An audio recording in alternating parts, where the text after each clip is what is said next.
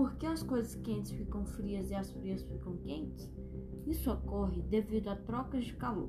O calor e o frio são fenômenos do nosso dia a dia estudados por uma ciência chamada termodinâmica. Então, a termodinâmica estuda o movimento do calor. Para explicar melhor como isso ocorre, vamos exemplificar com dois copos: um copo com leite quente e um copo com suco gelado.